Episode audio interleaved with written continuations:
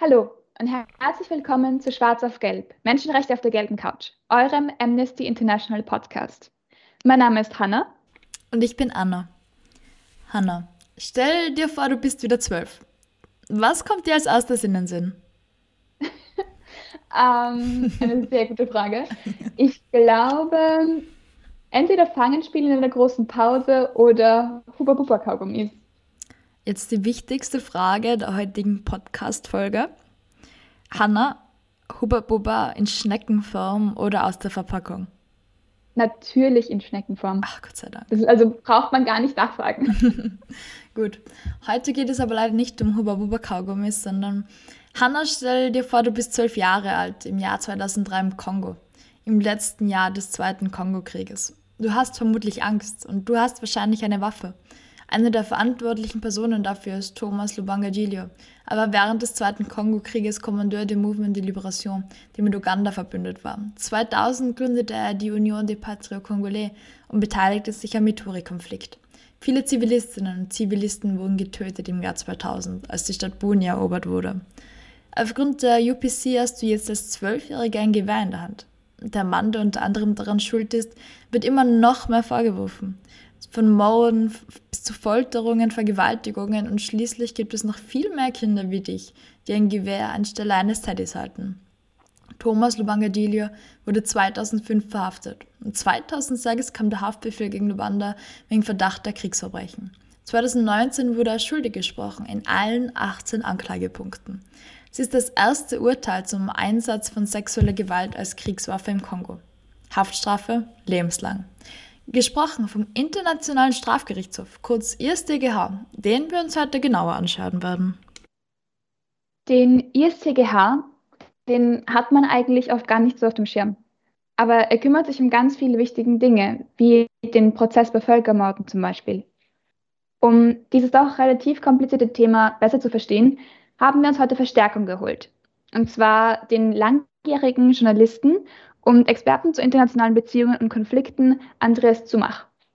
In einem Interview wird er uns einige aktuelle Debatten und grundlegende Fragen bezüglich des ISDGH genauer erläutern. Doch bevor wir mit unserem Interview starten, möchten wir noch ein paar Sachen ganz kurz zusammenfassen. Der ISDGH wurde 2003 gegründet und hat seinen Sitz in Den Haag, in den Niederlanden also. Der Grund dafür? Früher musste für jeden einzelnen Krisenherd ad hoc ein Tribunal gegründet werden. Das beanspruchte nicht nur sehr viel Zeit, sondern erlaubte auch den Täterinnen immer noch frei herumzulaufen. Die ersten Formen des ISTGH waren dann Militärtribunale der Alliierten nach dem Zweiten Weltkrieg. Die Grundlage für den ISTGH sind Römerstatuten, die am 17. Juli 1998 verabschiedet wurden. Der ISTGH ist von der UNO unabhängig da Verbrechen nicht aus rein machtpolitischen Überlegungen geahndet werden sollten und auch nicht nur, wenn der Sicherheitsrat eine Strafverfolgung wollte. Der IStGH ist ein fixes internationales Strafgericht, das also für die Beurteilung der unter Anführungszeichen schwersten Verbrechen, das heißt für Kriegsverbrechen, Verbrechen gegen die Menschlichkeit, Völkermord oder Angriffskrieg zuständig ist. Hm, aber was kann der IStGH jetzt eigentlich machen? Naja, der IStGH kann vor allem Einzelpersonen strafrechtlich zur Verantwortung ziehen. Also Einzelpersonen, die sich den Verbrechen Genozid, Verbrechen gegen die Menschlichkeit, Kriegsverbrechen und das Verbrechen der Aggression schuldig gemacht haben. Es können eigentlich so ziemlich alle, äh, unabhängig von jedem sozialen Status verurteilt werden, egal ob sie jetzt Zivilpersonen, Militärs oder Regierungsvertreterinnen sind. Und das war damals ein ganz schön großer Schritt vorwärts. Der IStGH hat aber auch einen ziemlich großen Nachteil eigentlich. Er kann nämlich nur über Verbrechen urteilen, die nach dem Inkrafttreten des Römerstatus begangen wurden. Das war 2002. Zusätzlich ist der ISTGH nur dann zuständig, wenn ein Verbrechen auf dem Territorium oder von einem Bürger eines Vertragsstaats begangen wurde. Oder von einem Staat, der dem ISTGH kurzfristig die Zuständigkeit dafür zugesprochen hat, selten auch in einem Fall, in dem der UNO-Sicherheitsrat eine Situation zur Ermittlung an den ISTGH überweist. Ein solcher Konflikt bietet sich jetzt auch gerade aktuell in der Ukraine. Der IStGH wird nämlich aktuell dazu aufgefordert, Russland für den Bruch des Völkerrechts zur Verantwortung zu ziehen. Diese haben aber ihre Unterschrift unter den römischen, Statuten zurückgezogen und kehren damit dem Gericht in Den Haag den Rücken zu. Ich glaube aber, dazu werden wir noch viel mehr in unserem folgenden Interview erfahren. Wie schaut jetzt aber die Zusammenarbeit zwischen dem Staat und dem Internationalen Strafgerichtshof aus? Der Internationale Strafgerichtshof kann nur tätig werden, wenn der betroffene Staat nicht von sich aus ein ernsthaftes nationales Strafverfahren durchführt. Wenn der Fall jedoch an den IStGH übergeht, muss der Staat diesen bei den Untersuchungen und der Anklage unterstützen, in Form von Akten, Einsichten, Auslieferungen von der Verdächtigen und noch weiter. Staaten haben auch eine Kontrollfunktion gegenüber dem IStGH. Die Staatenversammlung setzt sich aus allen Vertragsparteien zusammen und wacht über die Arbeit des IStGH. Die Versammlung der Vertragsstaaten beschließt zum Beispiel den Haushalt des Gerichtshofs, wählt die Richterinnen und Richter, erörtert aber auch generell grundlegende Fragen in Bezug auf äh, Planung oder Zusammenarbeit. Neben den bereits erwähnten Defiziten stehen viele Staaten dem IStGH auch kritisch gegenüber, da sie bei Nichtbeitretung oder Anerkennung der Römerstatuten auch nicht von diesem angeklagt werden können.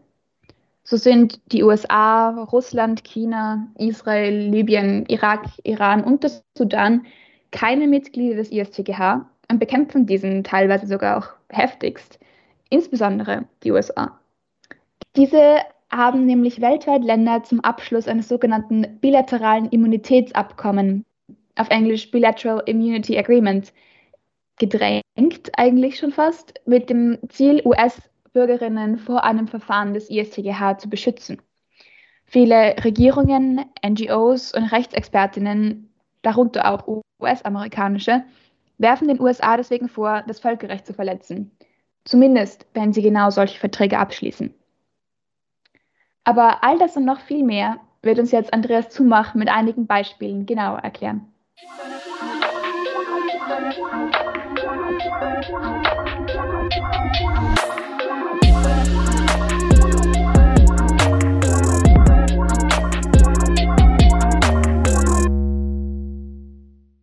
Lieber Herr Zumach, vielen Dank, dass Sie heute da sind. Es freut mich sehr, Sie als Interviewgast bei Schwarz auf Gelb Menschenrechte auf der gelben Couch begrüßen zu dürfen. Danke. Bevor wir aber direkt ähm, in die Materie des Internationalen Strafgerichtshofes eintauchen werden, noch ganz kurz zu Ihnen. Sie sind Journalist, Publizist, Buchautor und generell Experte für internationale Beziehungen und Konflikte jederlei mhm. Art. Wie sind Sie in diesen Fachbereich gekommen und welche Themen begeistern, begeistern Sie am meisten? Naja, ich bin äh, 1988 nach Genf entführt worden aus dem damals noch West-Berlin, also entführt natürlich von einer Frau, von wem sonst. Und ich hatte Journalismus studiert und auch als Journalist schon in West-Berlin gearbeitet und mich damals schon in den 80er Jahren sehr um sicherheitspolitische Fragen, Abrüstungsfragen gekümmert. Damals war die große Auseinandersetzung um die neuen Atomwaffen ne, in NATO, Europa und in äh, der Sowjetunion. Und dann habe ich mich äh, ab 88 in Genf als Korrespondent bei der UNO, beim Europäischen Hauptquartier, dort äh, akkreditiert. Und dann zunächst für die Berliner Tageszeitung, die Taz, aber dann bald auch für andere Medien, für Rundfunk und andere Zeitungen und Fernsehen zu eben Rüstungskontroll, Abrüstungsthemen, zu allem, was mit UNO zu tun hat, zu den Kriegen und Konflikten, die dann eben leider passierten, Jugoslawien, Irak, Afghanistan, zu Menschenrechtsfragen, aber auch zu Fragen der Weltwirtschaft, der Welthandelsorganisation äh, spezialisiert. Und das äh, waren und sind bis heute, obwohl ich inzwischen in Berlin wieder lebe, meine Hauptthemen. Und das heißt aktuell natürlich der Krieg in ähm, äh, der Ukraine. Und was den Strafgerichtshof betrifft, war ich in der Frühphase der Vorverhandlungen in den 90er Jahren als Journalist dabei, dann auch in der Endstufe 1998 äh, in Rom, als ja das Statut ähm, verabschiedet wurde und begleite ihn seitdem äh, mit großer Zustimmung, dass es ihn gibt und, und der notwendigen Kritik, wo es Probleme gibt. Wow, Sie sind also der ideale Interviewgast für diese Folge. Das, das wollen wir mal sehen. Das wollen wir mal sehen. Keine Zweifel. genau. Also wir sprechen hier eben, wie Sie auch schon gesagt haben, heute über den ISDGH und seine Aufgaben. Ein wirklich komplexes Thema, zumindest auch für mich als Außenstehende. Ähm, wenn Sie einem Kind oder auch mir erklären müssten, was der ISDGH also so macht, wie würden Sie es beschreiben in einfachen Worten? Würde ich so beschreiben. Sie wohnen als Kind mit Ihrer Familie ähm, in Wien und ähm, dann kommt jemand aus Salzburg und haut Ihnen eine runter oder klaut Ihnen was. Und dann haut er wieder ab. Und sie können nichts tun. Sie gehen mit ihrer Mutter zur Wiener Polizeistelle und die sagen, wir können ja nichts tun. Der kam ja aus Salzburg. Da haben wir keine Möglichkeiten als Wiener Polizist. Also möchten Sie als Kind gerne, dass auch der Dieb aus Salzburg irgendwann geschnappt wird, dass Sie natürlich Ihr Spielzeug wiederkriegen und dass der Dieb vielleicht auch bestraft wird. Und wenn in Salzburg die Polizei dafür nicht zuständig ist oder sagt, wir machen da nichts, naja, da muss es halt ein übergeordnetes Gericht geben. Das wird dann meinetwegen, sagen wir mal, in Brüssel, in der Europäischen Union äh, eingesetzt, wo ja auch Österreich Mitglied ist. Und das sorgt dann dafür, dass äh, der Dieb aus Salzburg doch geschnappt wird und vor Gericht gestellt wird und äh, bestraft wird und ihnen hoffentlich ihr Spielzeug auch wiedergibt. Schönes Beispiel. Ähm, Genau. Wie funktio funktioniert jetzt aber dieser Prozess, also genau in der Praxis? Also wie sieht ein Anklageverlauf aus? Naja, Ausgangspunkt war ja, dass nach dem großen Zivilisationsbruch äh, des Holocaust, des äh, von Deutschland angezettelten Zweiten Weltkriegs mit 60 Millionen Toten und des Faschismus, ähm, die Menschheit an einem Punkt war, dass sie gesagt hat, jetzt müssen wir ein paar Normen schaffen. Die erste Norm war eben, die UNO-Charta mit dem zwischenstaatlichen Gewaltverbot, das gab es vorher noch nie. Dann auch gleich drei Jahre später das Verbot des Völkermordes, die sogenannte Genozidkonvention. Und in den Gerichtsprozessen über die Haupttäter des Naziregimes, ja, wer hat da zu Recht gesessen? Es gab keine internationale Gerichtsbarkeit, also haben natürlich Juristen aus den Siegermächten, vor allem eben US-amerikanische, britische und sowjetische Richter dann dieses Gericht in Nürnberg installiert und haben zu Beginn eben natürlich definieren müssen, wegen welcher Verbrechen klagen wir jetzt hier an und verhandeln und verurteilen. Und dann haben sie eben die vier seitdem so bezeichneten Kernverbrechen definiert, die es vorher so nicht gab. Natürlich gab es schon einen Völkermord, etwa der Türken an den Armenien 1915, aber rein formal gesprochen war das damals noch kein Verbrechen. Das mag jetzt empören, wenn die Leute das hören. Also Völkermord, Verbrechen gegen die Menschheit, Kriegsverbrechen, das sind also Verbrechen, die innerhalb eines Krieges äh, verübt werden, etwa durch Beschuss von zivilen Zielen, wie wir das jetzt im Moment durch die russischen Streitkräfte in der Ukraine erleben, und eben das Verbrechen des Angriffskrieges. Und dann hat man damals schon gesagt, naja, dann soll mal in der ja neu entstandenen UNO-Generalversammlung ein Statut für einen internationalen Gerichtshof entworfen werden. Die Idee war damals schon da und man hat eine Runde von ehrwürdigen Völkerrechtlern zusammengerufen. Das waren damals alles nur Männer typischerweise. Und die haben jahrelang immer wieder getagt in einem stillen Hinterkämmerlein des äh, New Yorker UNO-Gebäudes, kam jedes Jahr zur UNO-Generalversammlung im Herbst mit neuen Vorschlägen für das Statut. Aber die fünf ständigen Mitglieder des Sicherheitsrates, also damals noch Sowjetunion, heute Russland, dann USA, Frankreich, Großbritannien und China, die wollten das nie wirklich und haben das immer wieder hintertrieben und haben zu diesem Ausschuss gesagt, okay, schön Weiterabend, kommt nächstes Jahr wieder. Warum wollten die fünfständigen Mitglieder das nicht? Na, stellen wir uns mal vor, wir hätten schon einen internationalen Strafgerichtshof in den 50er und 60er und 70er Jahren gehabt. Dann wären die Franzosen und die US-Amerikaner wegen ihrer schweren Verbrechen in den Indochina-Kriegen, also Vietnamkrieg und französischer Indochina-Krieg, äh, drangekommen ähm, die Sowjetunion wegen ihrer Invasion und Besatzung Afghanistans zwischen 1979 und 88 und ich vermute mal auch Großbritannien wegen diverser Verbrechen in, den Nordirlandkriegen. Ne? China spielte damals international noch keine Rolle, die haben sich nirgendwo verhalten, also die wären außen vor. Naja, und dann hatten wir im Kalten Krieg kein ernsthaftes Bemühen auf keiner Seite wirklich auch Menschenrechte zur Umsetzung zu, zu verhelfen und, und Täter und Täterinnen zu bestrafen. Die Sowjetunion und die USA haben sich so ein bisschen gegenseitig zugebilligt in ihren jeweiligen Hinterhöfen, also die USA in Mittel- und Lateinamerika, die Sowjetunion in Teilen Asiens, da könnt ihr machen, was ihr wollt, ähm, da mischen wir uns nicht ein. Und dann, nach Ende des Kalten Krieges, mit all den großen Hoffnungen, 89, 90, brach mitten in Europa, im damaligen Jugoslawien, dieser fürchterliche Krieg und Bürgerkrieg aus mit sogenannter ethnischer Säuberung, Kriegsverbrechen, Massenvergewaltigung, äh, vielen hunderttausend äh, Toten, ist ja alles bekannt. Und unter diesem Schock, ne, kann man sagen, ist selektiv, passierte in Europa, was früher längst in Afrika mit viel mehr Opfern passiert war, hat keinen richtig interessiert, aber jetzt passiert es in Europa, wo ja alle dachten, wir haben gelernt aus den beiden Weltkriegen, wir haben alle unsere schönen europäischen Institutionen, wie die Konferenz für Sicherheit und Zusammenarbeit in Europa mit Sitz in Wien, wir haben den Europarat, mit Menschenrechtsnormen, die noch weiter gehen als die allgemeine Erklärung der Menschenrechte der UNO.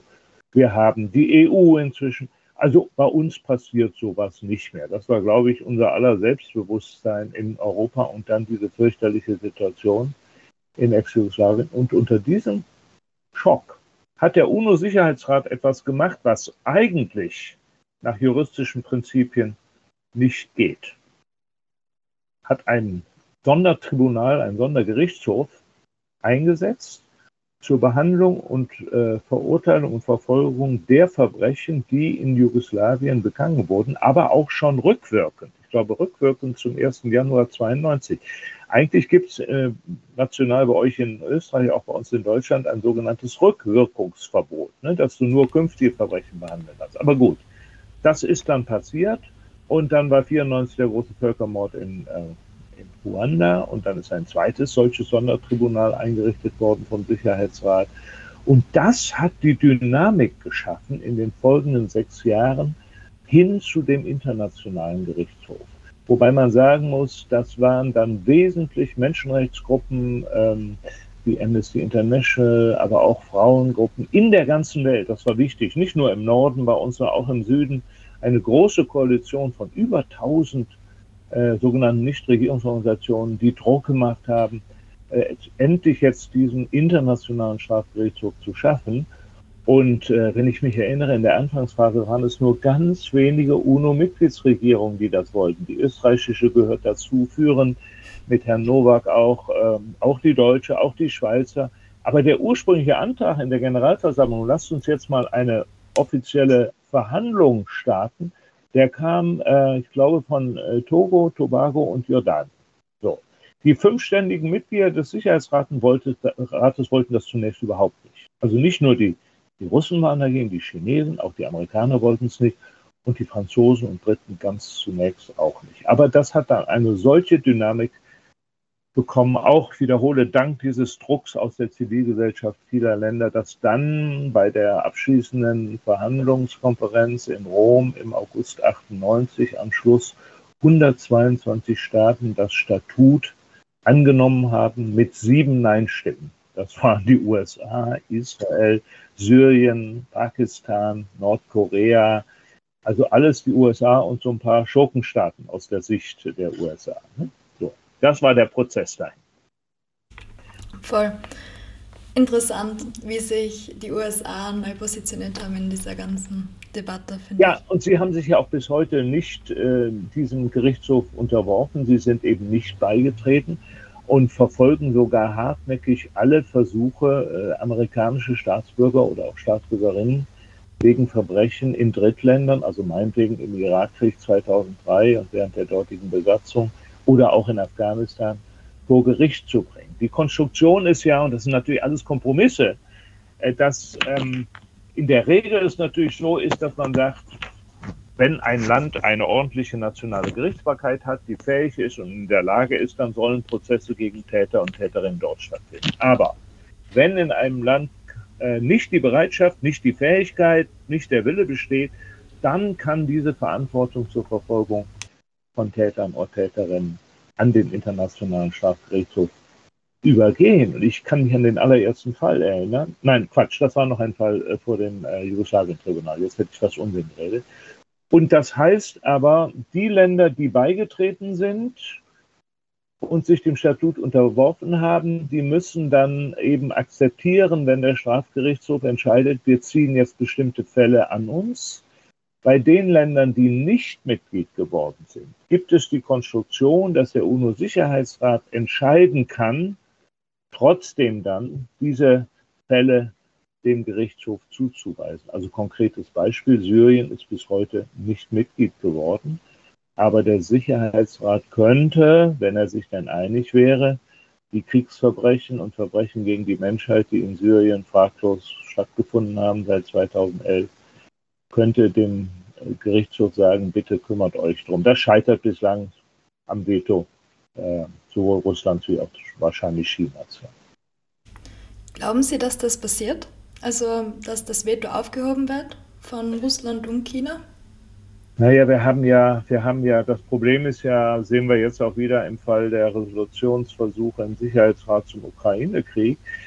Dieses Vetorecht, was sich die fünf ständigen Mitglieder 1945 bei den Verhandlungen über die UNO-Charta selber, ich sag mal, gesichert haben, ja, um eben ihre Vormacht zu sichern äh, im Sicherheitsrat, das ist ja kein konstruktives Instrument. Du kannst mit dem Veto ja nicht irgendwas Konstruktives einbringen und durchsetzen.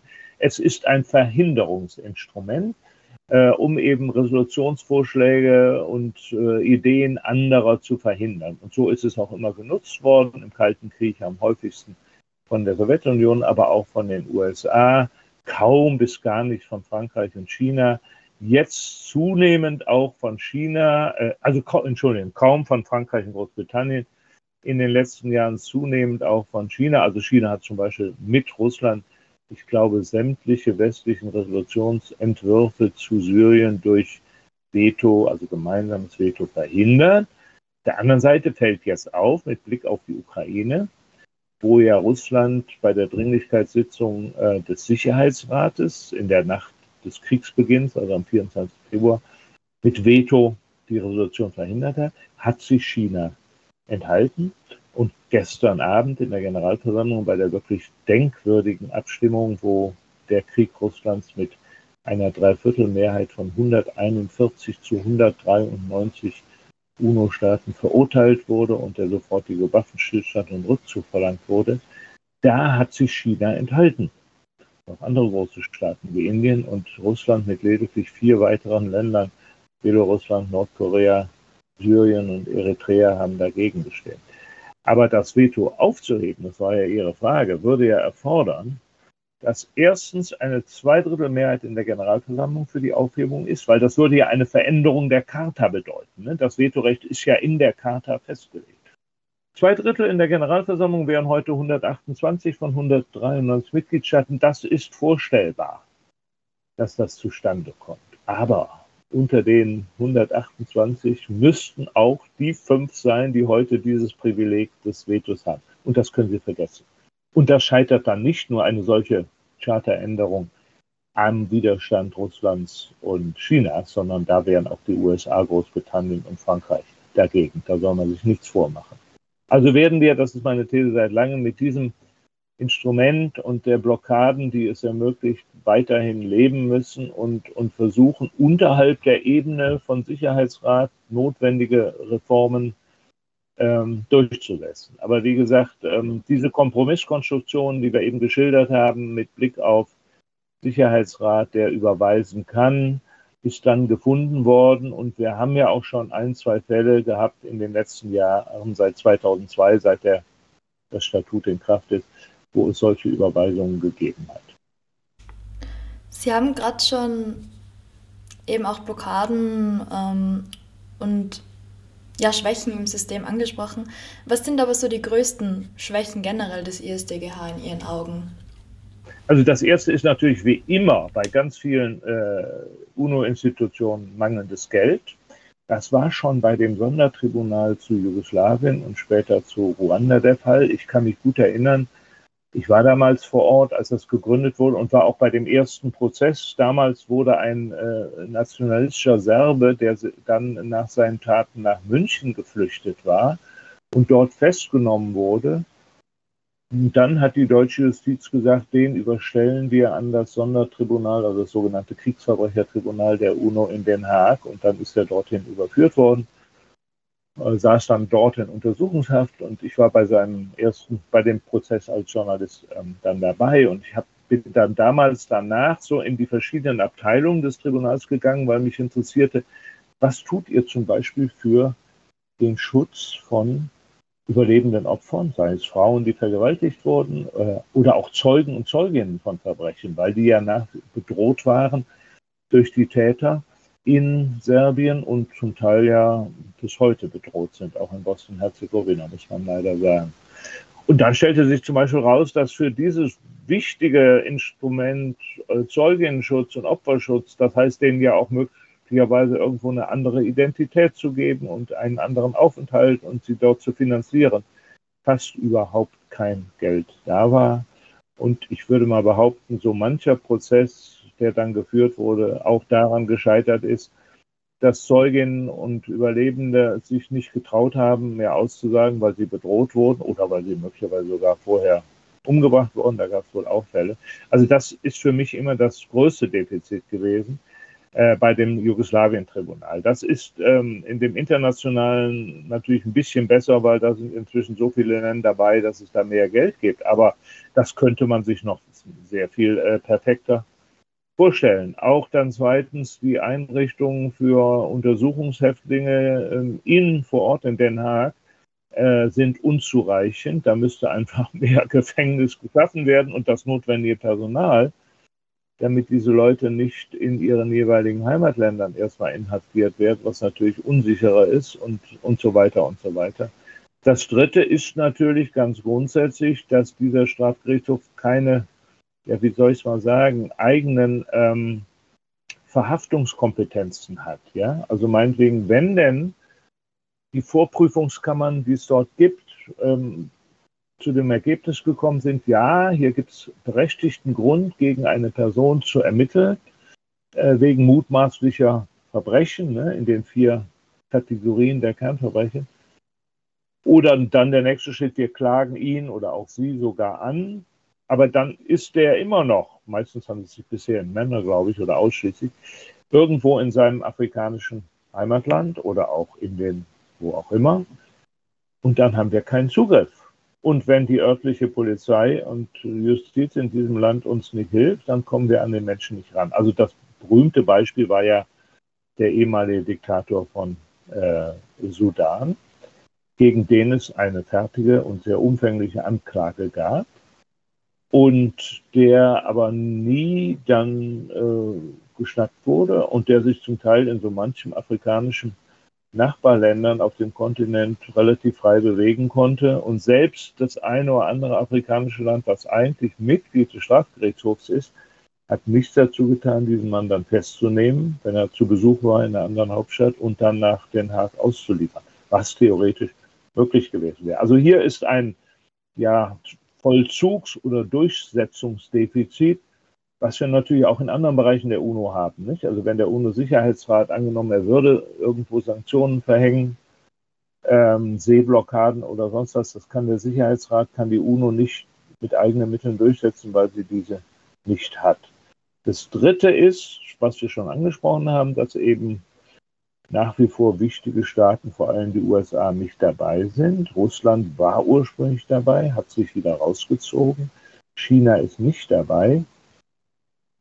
Und ähm, Frankreich hat leider, ich muss nochmal zurückgehen nach Rom. In Rom gab es ähm, bei dem vierten Kernverbrechen, was in Nürnberg schon 46 definiert wurde, also beim Angriffskrieg, gab es massive Vorbehalte. Und vorhin ich vorhin vergessen habe, die USA haben sich ja an den Verhandlungen in Rom durchaus beteiligt, aber mit dem klaren Ziel, das äh, Statut, was da rauskommen sollte, möglichst zu verbessern, möglichst die eigenständigen Kompetenzen des ähm, Gerichtshofes zu beschneiden, den Gerichtshof in möglichst großer Abhängigkeit von dem Sicherheitsrat zu halten und damit auch von den Einfluss- und Vetomöglichkeiten der USA. Da gab es sehr weitreichende Vorschläge der USA, die den Gerichtshof zu einer Farce gemacht hätten. Die haben sich zwar weitgehend zum Glück nicht durchgesetzt, aber die USA haben dann vorgeschlagen, allen Ernstes in Rom, kann mich gut erinnern, in dem Statut als Angriffskrieg nur solche Kriege zu definieren, die mit dem Ziel einer nachfolgenden längerfristigen Besatzung des angegriffenen Landes geführt werden. So. Wow. Wenn diese Definitionen durchgekommen wären, wären so ziemlich fast alle Kriege, die die USA nach 1945 geführt hat, nicht unter diese Definition gefallen. Ne? Nehmen Sie Grenada und was weiß ich.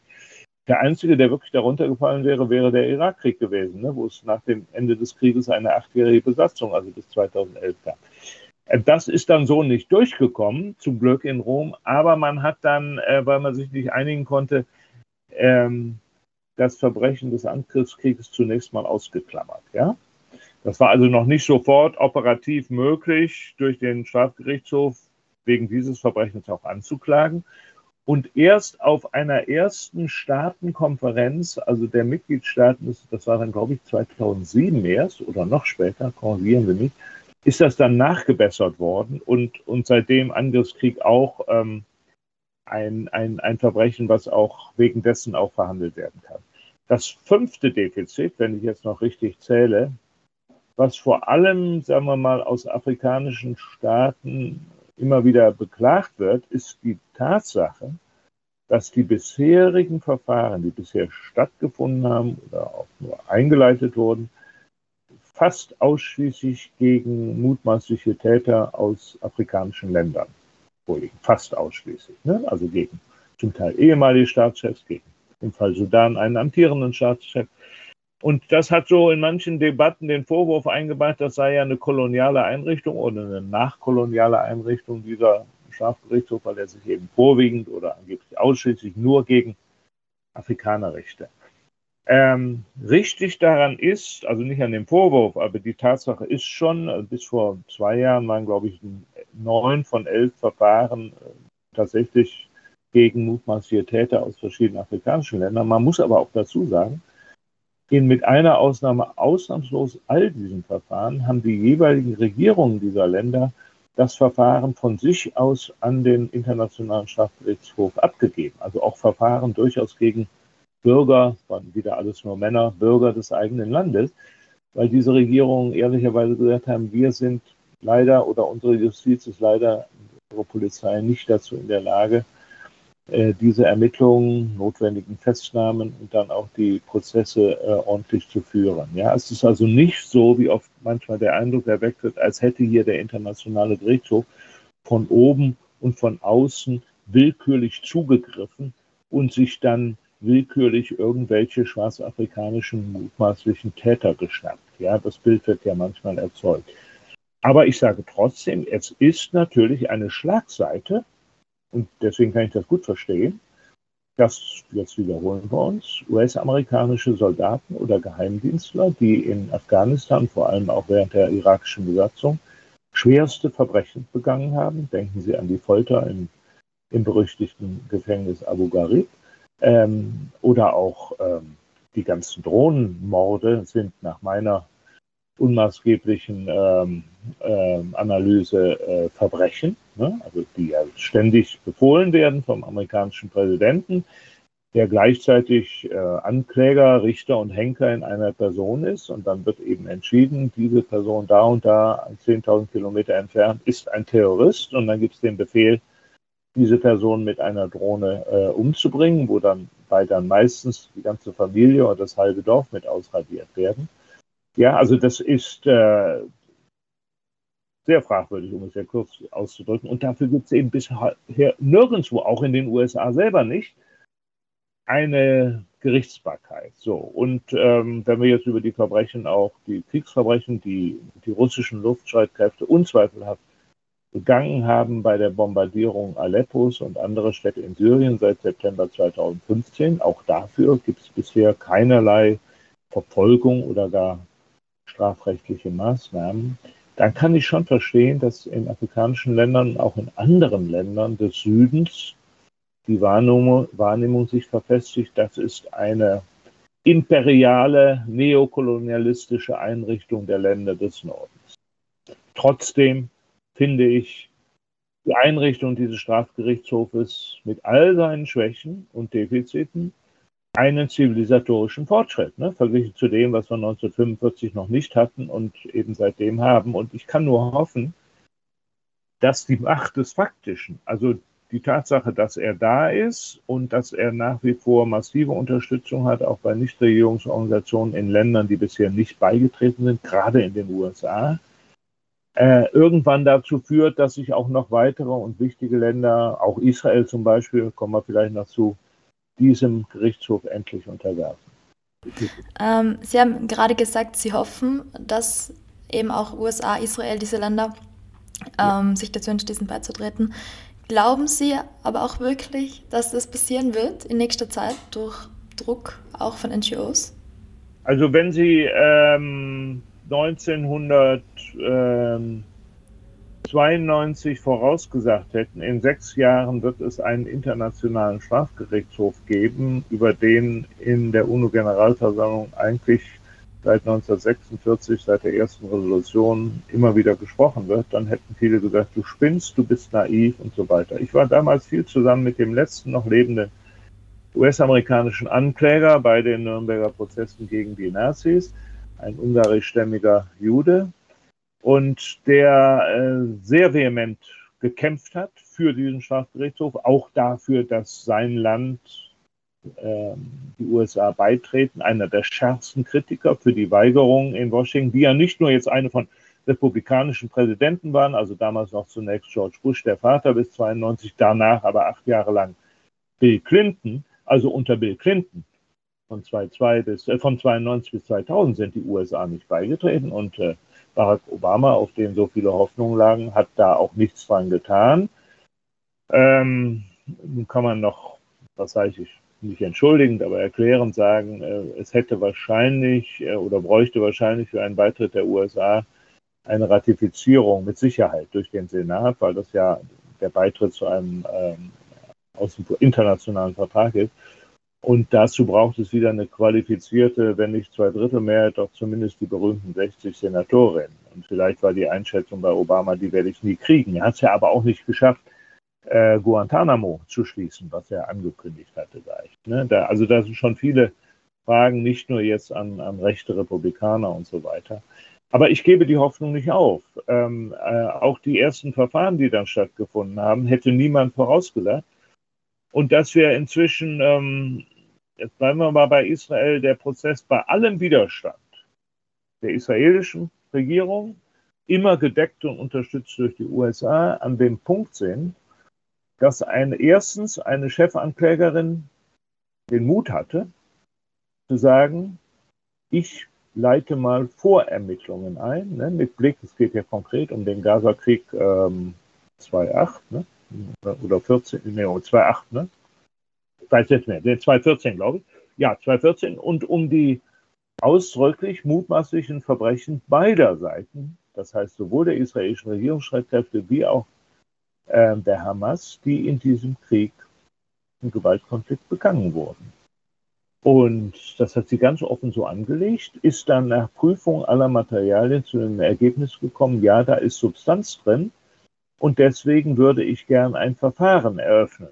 Das hat sie schon vor drei Jahren gesagt. Hat dann aber gesagt, ich weiß, es gibt Einwände, auch bei sehr aktiven Unterstützern dieses Strafgerichtshofes, unter anderem von der bundesdeutschen Regierung, die da behaupten, nein, der Strafgerichtshof kann nicht zuständig sein für Palästina oder für die besetzt, von Israel besetzten palästinensischen Gebiete, weil die sind halt kein Staat per Definition.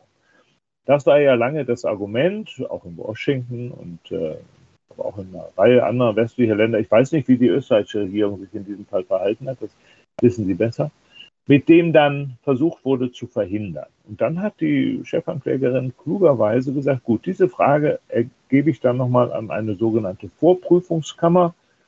Ähm, die soll das nochmal ausführlich untersuchen. Und die ist dann im letzten Jahr zu dem Ergebnis gekommen, ja, wir haben die Zuständigkeit für die Occupied Palestinian Territories. Inzwischen war auch die palästinensische Autonomiebehörde äh, hatte ihren Beitritt zum äh, Strafgerichtshof erklärt. Und deswegen laufen jetzt, inzwischen gibt es ja einen neuen Chefankläger, äh, die Ermittlungen und das Verfahren in der Sache selber. Ne? Das ist ein Fortschritt, wenn er auch äh, langsam läuft. Ne? Und die Tatsache, ich will ja noch eins sagen, es ist ja theoretisch auch möglich, dass ähm, Täter oder Täterinnen, die in einem anderen Land Verbrechen begangen haben, äh, nicht, und, und wenn, dann machen wir es konkret. Also mutmaßliche Täter in Syrien, die dort nicht vor irgendein Gericht gestellt werden, weil sie von der Regierung gedeckt werden. Ich rede jetzt mal von Tätern auf Seiten der Regierungstruppen oder des Geheimdienstes, äh, könnten dann an den Strafgerichtshof ausgeliefert werden. Eben, wie gesagt, vorausgesetzt, der UNO-Sicherheitsrat überweist diesen Fall an den Strafgerichtshof. Das wiederum scheitert bisher jedenfalls an einem russischen Veto. Und dann gibt es ja das sogenannte äh, Völkerstrafrechtsprinzip, dem sich einzelne Länder auch so unterwerfen können. Das hat die Bundesrepublik Deutschland getan, erfreulicherweise, ich glaube Österreich auch. Und unter dieser Konstruktion ist es möglich, und ist ja jetzt auch geschehen seit letztem Sommer, dass gegen mutmaßliche syrische Täter, die ihr Verbrechen auf syrischem Territorium gegen syrische Staatsbürger und Bürgerinnen verübt haben, vor einem deutschen Gericht verhandelt wurde, in Koblenz. Ne? Und das Urteil ist ja vor wenigen Wochen gefallen, äh, gefasst, gefällt worden mit einer klaren Verurteilung gegen jemanden, dem Folter in über 4000 Fällen vorgeworfen wurde. Und es waren genug Beweise da, um diesen Mann und seinen, seinen Mittäter auch äh, zu langen Strafen zu verurteilen. Dagegen gibt es, wie in einem ordentlichen Justizwesen möglich, natürlich die Berufungsmöglichkeit zu einem höheren einer höheren Instanz, also das wäre dann, glaube ich, das, äh, der Bundesgerichtshof in Deutschland. Ob die Berufung eingelegt wird oder worden ist, weiß ich jetzt nicht, aber das, das nimmt seinen Gang und die beiden Männer sitzen weiterhin natürlich in Untersuchungshaft. Äh, sowas wäre natürlich in ganz vielen anderen Ländern inzwischen auch möglich oder kann möglich werden. In Belgien ist es schon lange möglich. Äh, das heißt, wir müssen nicht alle Erwartungen ähm, für internationale Gerechtigkeit und Accountability, wie das so schön heißt, für Verbrechen jetzt beim Internationalen Strafgerichtshof in Den Haag ablegen. Ja, das wäre dann vielleicht auch eine Überforderung, eine Überlastung, politisch, aber auch einfach von den Ressourcen her und logistisch, sondern sollten auch darauf dringen, dass solche Wege wie jetzt in Deutschland in möglichst vielen anderen Ländern auch begangen werden. Wir haben schon über Defizite und Schwächen gesprochen, aber noch einmal ganz klar, was sind aus Ihrer Sicht die größten Errungenschaften des ISDGH? Ja, also die Errungenschaft ist schon zunächst mal, dass ganz klar das Signal ausging, ähm, schwere Verbrechen, also in den vier von äh, in Nürnberg definierten Kernverbrechen, die dann so auch praktisch eins zu eins im Statut übernommen wurden, äh, damit kommt ihr nicht mehr davon. Ja, das ist ein ganz wichtiges Signal, das Wichtigste überhaupt. Ja, also die Straffreiheit, die äh, bis 1945 für derartige Verbrechen völlig bestand. Wir müssen uns das nochmal klar machen. Ich habe vorhin gesagt, äh, der, die Ermordung von 1,5 äh, Millionen Armeniern in den, in den ersten Jahrzehnt, oder wann war es, 1915, ne? äh, durch die Türkei, das war kein Völkermord. Das ist im Grunde ein empörender Satz. Ne? Aber zu dem Zeitpunkt war es kein Völkermord, weil diese Kategorie dieses, dieses Straftatstandes, die gab es ja gar nicht. Die war ja überhaupt nicht definiert. Ne? Ähm, und, und, und die anderen Verbrechen auch nicht. Krieg war erlaubt. Krieg, also zwischenstaatliche Gewaltanwendung, war ein legitimes Mittel ähm, der Auseinandersetzung. Der Vorläufer der UNO, also der ähm, Völkerbund, 1919 äh, gegründet, da gab es zwar bestimmte Streitschlichtungsmechanismen ähm, zur Beilegung von, von zwischenstaatlichen äh, Konflikten, auch Gewaltkonflikten. Das war ein relativer Fortschritt zu der Zeit davor, als es noch nicht mal sowas gab. Aber Krieg war nicht verboten. Ne? Man muss sich das mal vorstellen. Auch der Holocaust war vorher nicht verboten. Das klingt zynisch, deswegen sage ich auch nur ganz leise. Ähm, also aus dieser Kategorie Verbrechen gegen die Menschheit, die gab es vorher nicht. Und äh, wie gesagt, die Definition dieser Verbrechen zunächst durch die sogenannte abfällig so bezeichnete Siegerjustiz der Alliierten über Nazi-Deutschland. Wer sonst hätte es sonst machen sollen, halte ich solchen Behauptungen, die vor allem von Rechten bei uns kommen, natürlich immer entgegen. Das ist nun mal der Lauf der Geschichte. ähm, war ein Fortschritt und dass diese Kernverbrechen dann, äh, was ist es jetzt, äh, 53 Jahre später dann in ein Statut, also 98 eines internationalen Strafgerichtshofes übernommen wurden und der dann weitere vier Jahre später endlich anfangen kann zu arbeiten. Das ist ja, ich sag mal, das ist ein zivilisatorischer Fortschritt in der Menschheitsgeschichte. Auch wenn er uns viel zu langsam und mit Rückschlägen und mit Einschränkungen und mit zum Teil widerlichen Kompromissen äh, nur ähm, erreicht wurde. Aber es ist ein Fortschritt und äh, den müssen wir weiter nach vorne denken. Ne? Hauptsache, es geht voran. Das klingt wie ein gutes Schlusswort, ein positives Schlusswort. Deswegen bedanke ich mich ganz herzlich bei Ihnen. Vielen Dank für die Zeit.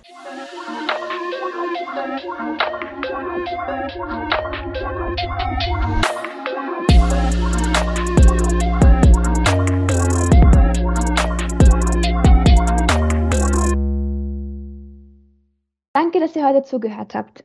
Details und Quellen findet ihr verlinkt in unseren Show Notes. Falls ihr noch Fragen, Anmerkungen oder Themenvorschläge habt, schreibt uns gerne an podcast.amnesty.at. Bis zum nächsten Mal auf der gelben Couch.